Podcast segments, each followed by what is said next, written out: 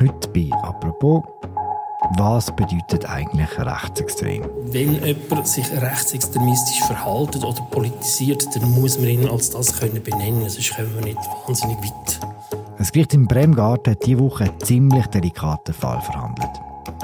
Darf man Andreas Glarner, ein gewählter Nationalrat von der grössten Partei der Schweiz, als rechtsextrem bezeichnen? Ja, es ist natürlich extrem einseitig. Und ich meine, die Begründung war so hanebüchen kurz, gewesen, dass ich es weiterziehe. Sie werden es weiterziehen? Ja, ja, klar. Als Obergericht? Ja. Der Markus Häfliger, Bundeshausredakteur der Media, war im Bremgarten und weiss es. Und jetzt erzählt es uns. Und zwar in einer neuen Folge von «Apropos», im täglichen Podcast vom Tagesanzeiger und der Redaktion der Media. Ich heiße Philipp Loser. Hallo Markus. Hallo Philipp. Markus, die Geschichte fängt so an, wie eigentlich nie eine gute Geschichte anfängt. Und zwar mit einem Tweet. Was steht in diesem Tweet? Der Tweet ist ein gutes Jahr alt. Er ist verfasst worden kurz vor der Weihnacht 2022 und er dreht sich um den SVP-Nationalrat Andreas Glarner. In dem Tweet regt sich jemand auf, dass Medien immer wieder über den Glarner schreibt, über jede von seinen Äußerungen und Aktionen und der Mann schreibt, wir sollten aufhören, uns darüber zu empören, was ein Gaga-Rechtsextremist wie Glarner sagt, der im Parlament völlig wirkungslos ist. Stattdessen schreibt er dann weiter, sollten wir uns darüber empören, dass Zeitungen, im konkreten Fall ist es Targauer Zeitung, an dem Glarner immer wieder eine Plattform bietet und so seine extremen Positionen einmitten. Das ist der Vorwurf, wo damals der Hansi Voigt erhoben hat, ein recht bekannter Journalist, ehemaliger Chefredakteur unter anderem von Watson und von 20minuten.ch und auch, muss man sagen, ein streitbarer Journalist. Und wie gesagt, es war ein Tweet auf Twitter, wie das damals so geheißen heute ist es X. Hat es eine grosse Diskussion ausgelöst, der Tweet, damals im Dezember 2022? nicht wahnsinnig. Und irgendwann hat er dann den Voigt auch gelöscht. Die genauen Umstände weiß ich gar nicht. Also der Tweet, da würde sich heute kein Mensch mehr daran erinnern. Aber der Andreas Glarner, eben der Nationalrat, der hier namentlich genannt worden ist, der hat dann etwa anderthalb Monate später Strafanzeige eingereicht gegen den Verfasser mit dem Vorwurf, er sei seiner Ehe verletzt, das sei üble Nachrede und Beschimpfung. Und das hat er eingereicht bei der Staatsanwaltschaft im Freiamt, wo der Glarner wohnt, Kanton Aargau. Für alle, die Andreas Glarner nicht kennen, kannst du uns kurz umreißen, was er für ein Nationalrat ist? Also der Glarner ist ein Nationalrat, der nach allen Ratings und Einschätzungen sehr am rechten Rand von seiner Partei und vom ganzen Parlament politisiert. Er ist einer, der immer wieder provoziert durch sehr provozierende Aussagen, auch Aktionen. Es gibt x Aktionen von ihm. Also zum Beispiel hat er schon mehrmals irgendwelche Handynummern von Leuten, von Lehrerinnen zum Beispiel oder von Sozialarbeiterinnen äh, veröffentlicht im Internet. Wenn die irgendwie sich zu tolerant oder so gegenüber ausländischen Menschen in diesem Land geäußert haben und hätten jeweils eigentlich seine Gefolgschaft aufgefordert, man soll denen anrufen und denen die Meinung zeigen. Also er hat zum Beispiel auch in dem Wahlkampf letztes Jahr ein Fake-Video über äh, Sibel Arslan äh, publiziert, die grüne Nationalrätin. Also es führt jetzt zu weit, all diese Sachen auszuführen. Was man sicher kann sagen einfach als Festhalt ist, dass der Glarner zu den drei, vier umstrittensten Politikern von dem Land zählt. Er lässt das nicht gefallen, du hast gesagt, Markus, er will sich nicht als Gaga-Rechtsextremist bezeichnen und dort eine Anzeige einreichen. Was passiert denn? Also Kantonspolizei Aargau hat dann da den Hansi Voigt vorgeladen. Er hat mir dann gesagt, ja, es sei komisch auf dem Polizeiposten. Der Polizist hätte eigentlich von ihm nur wollen wissen, haben sie den Tweet auch wirklich geschrieben. Alles andere hat er nicht interessiert, schon gar nicht, was eigentlich der Hintergrund sei. Dann ist es irgendwie ein paar Monate gegangen und äh, Voigt hat einen Strafbefehl bekommen vom zuständigen Staatsanwalt äh, vom Freiamt, wo ihn verurteilt hat, recht eine happige Strafe, also also 8000 Franken Geldstrafe bedingt, 1000 Franken Buß unbedingt plus noch Verfahrenskosten etwa 800 Franken. Und dann hat jetzt eben der Voigt den Strafbefehl, wenn man das immer machen kann in so Fällen, angefochten und hat eine Gerichtsverhandlung verlangt. Und die Gerichtsverhandlung ist jetzt die Woche am Mittwochmorgen in Bremgarten, in dem wunderschönen Altstädtli im historischen Rathaus, hat die stattgefunden. Äh, einer von denen, der dort schafft, hat mir gesagt, das ist der schönste Gerichtssaal vom Kanton Aargau. Man muss sich das vorstellen, oder? So Altstäfer oder Nussbaumtäfer, ein weißer, riesiger, runder Kachelofen. Der Gerichtssaal atmet die Geschichte.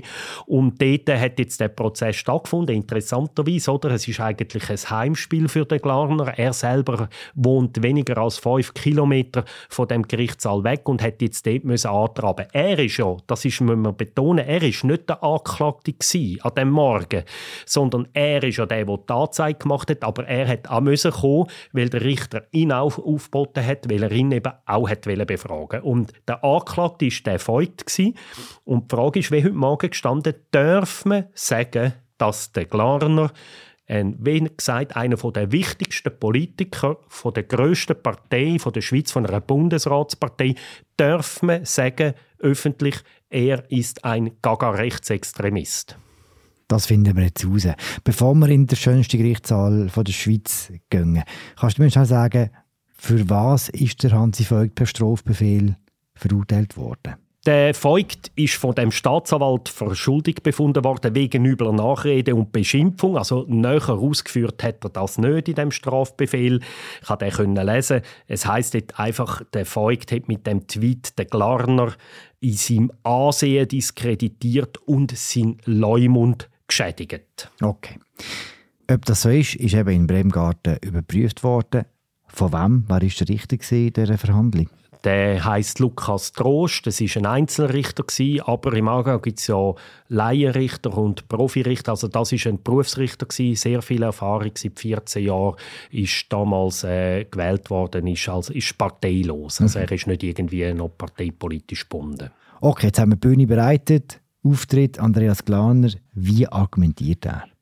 Man kann ja sagen, der Tweet wäre schon lange vergessen, wenn äh, es jetzt nicht die Strafanzeige hätte. Wär's, man kann sagen, das ist ein Possen oder die paar Ziele auf dem flüchtigen Medium.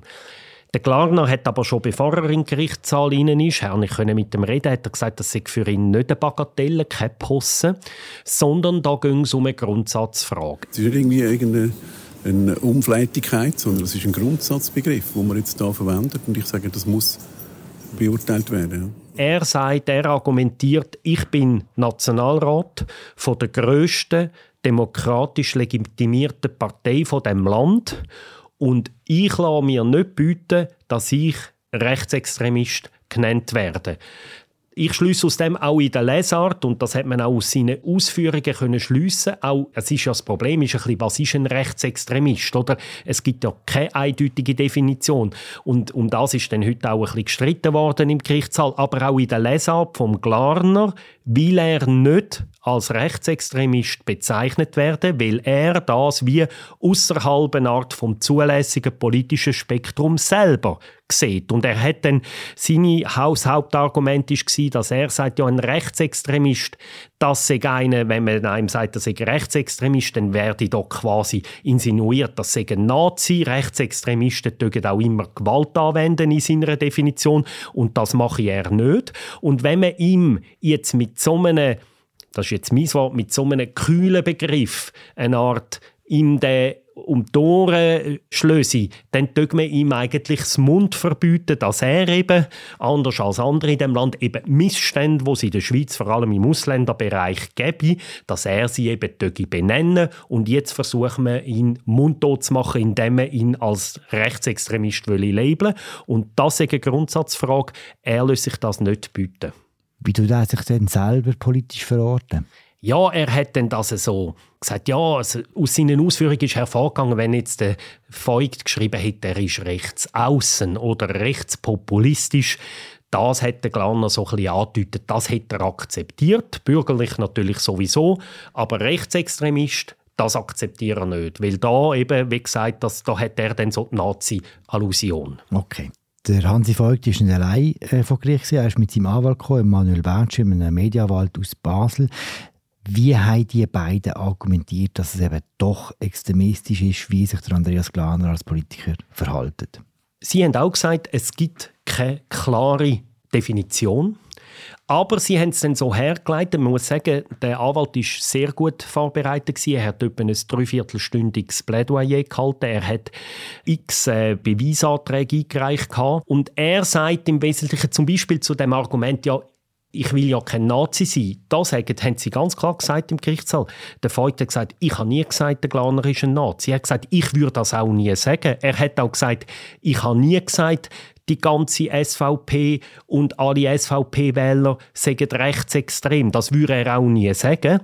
Aber sagt er, die SVP ist klar so eine rechtspopulistische Partei die ich als ganze Partei am Rand vom Parteienspektrum in der Schweiz. Und wenn man noch ganz am Rand innerhalb von dieser Partei ginge, dann sehe es ja klar, dass irgendwo der Rechtsextremismus anfängt. Und er sagt, man müsse ganz klar differenzieren. Er hat auch gesagt, man könnte vielleicht nachher darauf kommen, er ist sehr sensibilisiert äh, auf die Frage, weil er selber deutsche Vorfahren hat. Das ist noch ein interessantes Detail.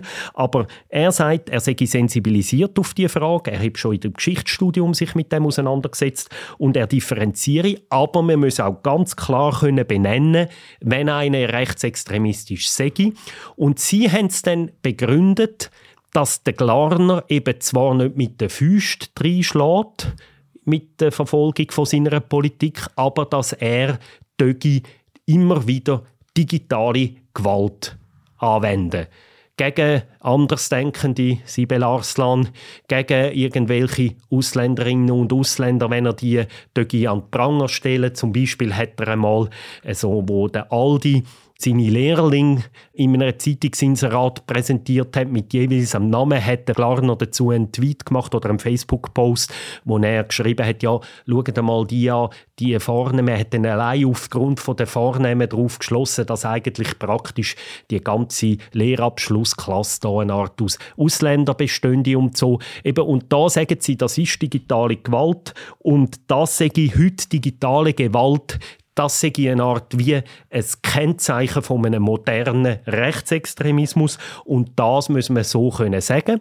Äh, der Voigt hat auch gesagt, ich habe nie gesagt, dass das strafbar ist, was der Glarner macht. Ich habe nie gesagt, dass er ein schlechter Mensch ist. Er hat sogar dann gesagt, sie haben sich auch freundlich die Hand vor dem Prozess und so. Er hat gesagt, ich würde mit dem Herrn Glaner durchaus auch mal einfach normal reden und so.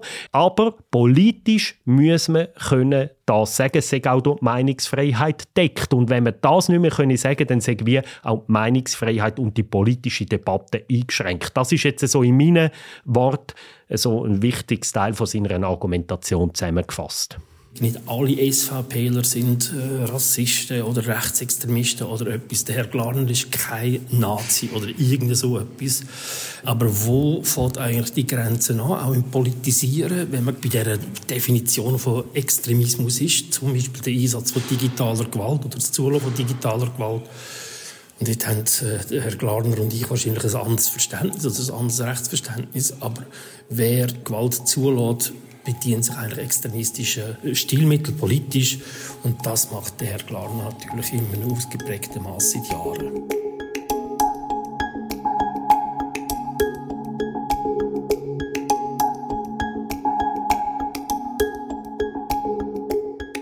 Wo steht der Unterschied zwischen einem Nazi und einem Rechtsextremist?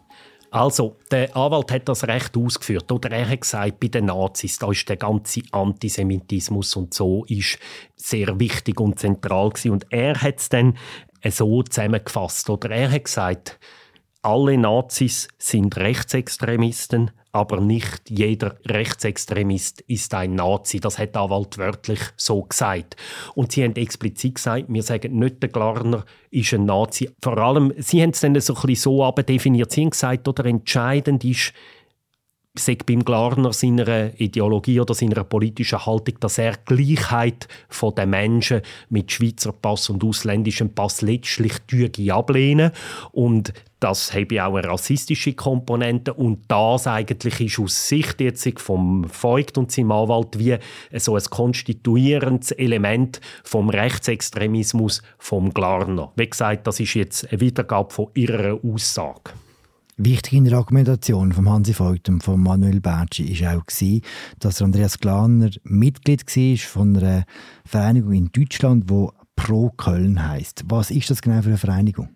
Das ist so eine Bürgerbewegung, die es nicht mehr gibt heute. Die ist irgendwie in den Nullerjahren gegründet worden. Die haben damals sich ein bisschen inspirieren lassen von der SVP und haben auch ein Minarettverbot in Deutschland durchsetzen. Und der Glarner ist 2009 formell Mitglied geworden. Er hat gesagt, er habe beruflich immer wieder in Köln zu tun gehabt. Und das ist auch damals medienöffentlich geworden. Und zu dem Zeitpunkt, auf dem ist dann der Anwalt recht umgeritten, hat gesagt, zu dem Zeitpunkt, wo der Glaner dort beitreten ist, hat man gewusst, öffentlich, dass die Vereinigung vom deutschen Verfassungsschutz beobachtet worden ist. Erstens, weil sie eben Verdacht auf Rechtsextremismus, weil es den hat und zweitens, weil die Vereinigung diverse personelle Verbindungen so in die Neonazi-Szene nie hatte. Und dann hat der Anwalt gesagt, wenn ein Schweizer Politiker ohne Not so einer Vereinigung beitritt, obwohl medienöffentlich ist, dass die so im Rechtsextremismus-Dunstkreis ist, wie hat denn der Anwalt gefragt, soll man so einen Schweizer Politiker denn anders nennen, als eben, dass er selber auch rechtsextrem sei? Wie hat Glarner seine Mitgliedschaft bei Pro Köln begründet? Ja, er hat gesagt, ja, er sei damals spontan beitreten. Die haben eben das gleiche Ziel gehabt wie auch die SVP, Minarettverbot. Und dann hat er irgendwie gefunden, das sei noch eine gute Sache, sei dann beitreten. Offenbar hat er gesagt, er sei dann zwei Jahre wieder austreten, weil irgendwie dort ein bisschen komische Sachen passiert sind. Aber er hat den Austritt auch auf Nachfrage nicht politisch begründet, dass er sich von denen hat distanzieren es ist dann, Er hat nicht ganz klar erklärt, warum er wieder austreten ist. In Deutschland, so hat man das Gefühl, wenn man die öffentliche Debatte verfolgt, hat man viel weniger das Problem, gewisse Vereinigungen, Gruppierungen und auch Politiker als extremistisch einzustufen. Warum ist das in Deutschland einfacher als bei uns in der Schweiz? Also ich meine, das hat natürlich zwei Hauptgründe aus meiner Sicht. Erstens mal hat Deutschland ganz eine andere Geschichte mit dem äh, Dritten Reich, mit dem Nationalsozialismus. Das ist dort viel heiklere Frage, wo hört quasi bürgerliche Politik auf und wo fängt faschistische Politik an. Deutschland hat darum auch wegen dieser Geschichte einen sehr robusten Verfassungsschutz. Das kann man positiv sagen. Oder? Kritiker sagen dann, sie die Meinungsäußerungsfreiheit so einschränken.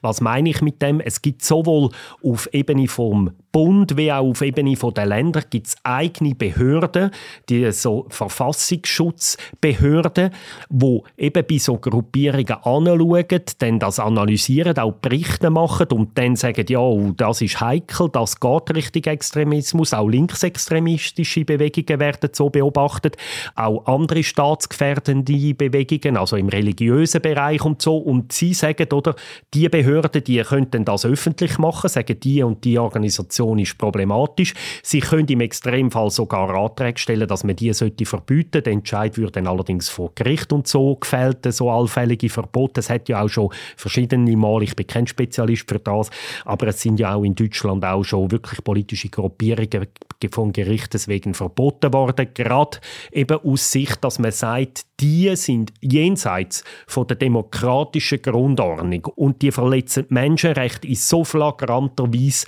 dass sie sich nicht mehr auf Meinungsfreiheit berufen können.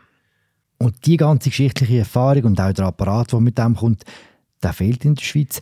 Bös gefragt, weil wir es vielleicht auch gar nicht so genau wissen. Also ich glaube schon, man muss extrem aufpassen. Ich wünsche mir jetzt auch nicht einfach eine persönliche Kopie von den deutschen Verhältnissen in die Schweiz. Das wäre aus meiner Sicht politisch falsch. Eben wie gesagt, es gibt auch ganz eine andere Geschichte. Aber was man glaube ich schon auch konstatieren kann, ist, dass wir in der Schweiz, also ich plädiere überhaupt nicht dafür, dass man jetzt anfangen soll, Parteien verbieten und so weiter, das halte ich in den meisten Fällen für falsch, aber wir haben schon eigentlich schon gar keine richtige Debatten über diese Fragen, oder? Ich meine, die Schlüsselfrage lautet eigentlich, und das ist die Schlüsselfrage, gewesen, wo auch jetzt eben in dem Bezirksgericht Bremgarten verhandelt worden ist. Was ist die Schlüsselfrage und wieso bin ich dort gegangen? Ich bin nicht gegangen als Journalist, das hat mir recht viel Aufwand gekostet. Das Bremgarten ist verkehrspolitisch ziemlich abgelegen. Etwa vier oder fünf Mal umsteigen, aber gleich. Warum bin ich gegangen? Weil die Schlüsselfrage, die da verhandelt worden ist, ist eigentlich wo hört bürgerliche Politik auf und wo fängt Rechtspopulismus an, wo fängt Rechtsradikalismus an, wo fängt Rechtsextremismus an. Das ist die Frage. Und diese Frage, wenn wir ganz ehrlich sind, die wird in der Schweiz nicht verhandelt. Sie ist klar, die betroffenen Parteien, ich meine, die gleiche Frage stellt sich teilweise am linken Rand vom Parteienspektrum. Auch dort gibt es Parteien, wo sich auch die Frage stellt, sind sie noch links, linkspopulistisch oder sind sie linksextrem? Sie sind einfach kleiner. Am linken Rand sind die Gruppierungen kleiner, wo sich die Frage teilweise stellt. Und am rechten Rand in der Schweiz haben wir einfach einen grossen Block, die SVP. Und niemand sagt, das hat wie gesagt auch der Hansi Voigt heute Morgen nicht gesagt, das hat auch der Richter nicht gesagt, niemand sagt, dass die ganze SVP irgendwie rechtsradikal oder rechtsextrem wäre.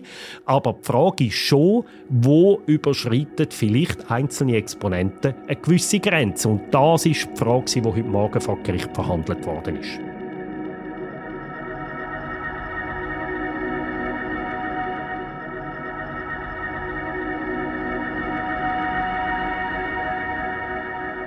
Zwei Stunden hat die Verhandlung gedauert, dann hat sich der Richter zurückgezogen, ist wieder zurückgekommen, hat sein Urteil verkündet. Hast du eine Antwort bekommen auf deine Frage? Ja, sehr eine klare Antwort. Der Richter hat ein Urteil gefällt, das nichts zu deuten übrig gelassen hat. Er hat nämlich den Hansi Voigt freigesprochen. Eben von dem Vorwurf, dass er mit dem Tweet die Ehre von Andreas Glarner äh, verletzt habe.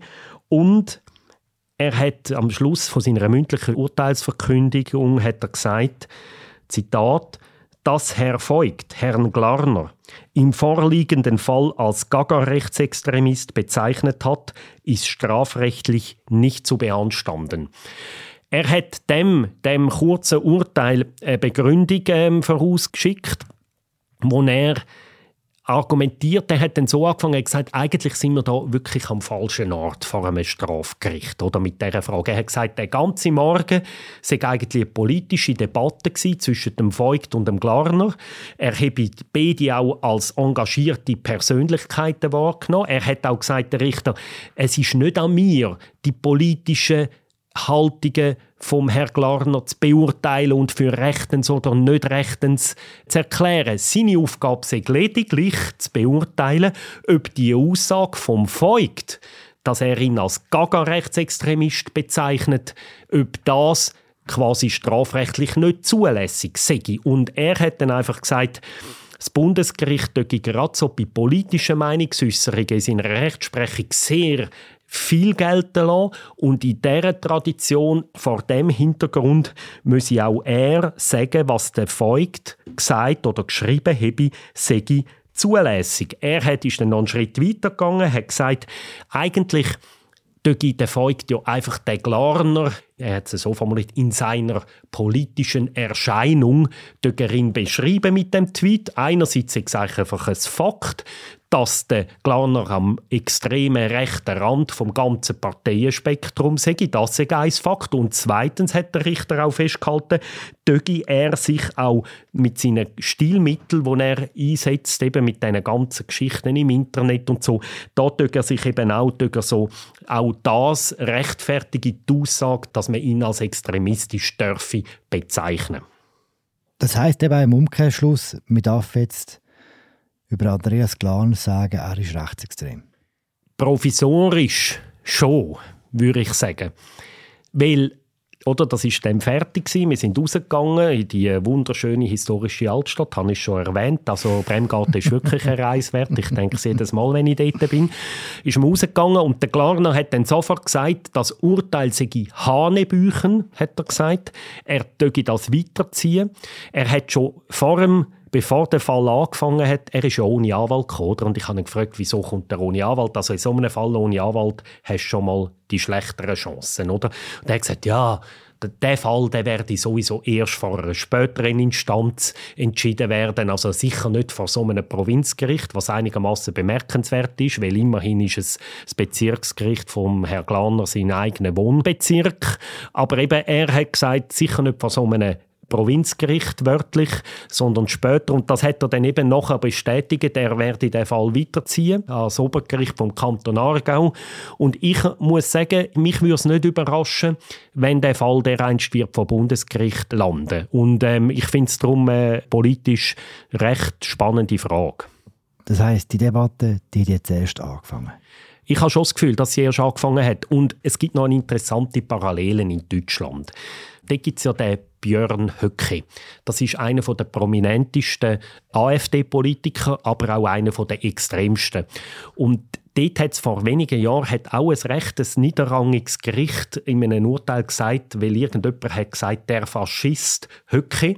Dann ist der Fall vor Gericht gekommen und das Gericht hat gesagt, mal im Fall vom Höcke da dürfen wir von Faschismus reden. Ist ja beim Glaner eine andere Liga, aber trotzdem. Und seither, oder?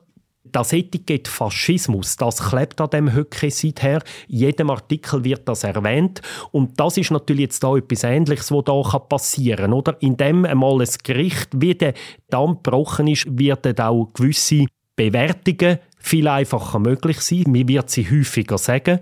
Und im Moment muss man sagen, jawohl, erstinstanzlich nicht ein rechtskräftiges Urteil, muss man auch festhalten, aber provisorisch ist jetzt mal von einem erstinstanzlichen Gericht festgehalten, erstmals in der Schweiz, jawohl, man darf sagen, der Herr Glaner ist ein Rechtsextremist.